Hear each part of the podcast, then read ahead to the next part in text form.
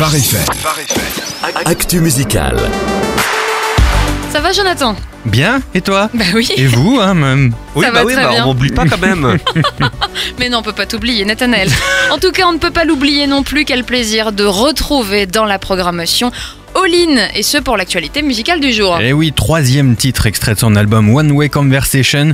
Ça s'appelle All My Love et c'est encore une belle petite pépite vitaminée. Et ça, ça fait tellement du bien. Eh oui, tellement bien qu'elle est annoncée dans une euh, des plus grosses tournées collectives aux États-Unis. Ça s'appelle Winter Jam Tour.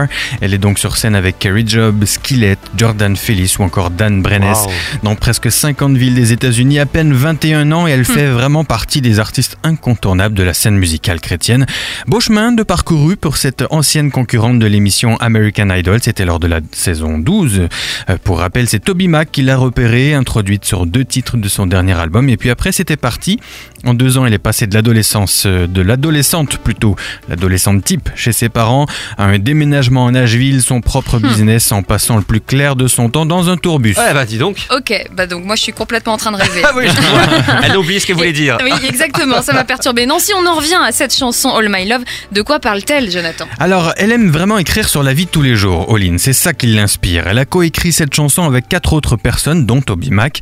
Elle dit que c'est au sujet d'une relation dans laquelle elle était pendant un moment, une personne qu'elle côtoyait, avec qui elle pouvait même toujours être elle-même, qui lui rendait la vie toujours plus brillante et sur qui elle pouvait toujours compter. La chanson tr- retransmet bien cette euh, ambiance de, de bien-être, de décontraction totale, de joie, d'amour propre à une belle amitié. Effectivement. Est-ce que nous avons des incontournables cette semaine, Joe Un incontournable cette Ah. semaine, Integrity Music sort un album collection du groupe Alson and Daughters. Ça mérite vraiment le coup d'œil si je puis dire. Et allez, un petit nouveau single de la part de Plumb aussi, ça s'appelle Beautifully Broken. Et est-ce que c'est tout? Bah oui, malheureusement pas Ah. beaucoup de sorties cette semaine. Par contre, on peut parler de la compilation Very Best of Mercy Me qui est sortie en début de mois à l'occasion de la sortie américaine du film I Can Only Imagine.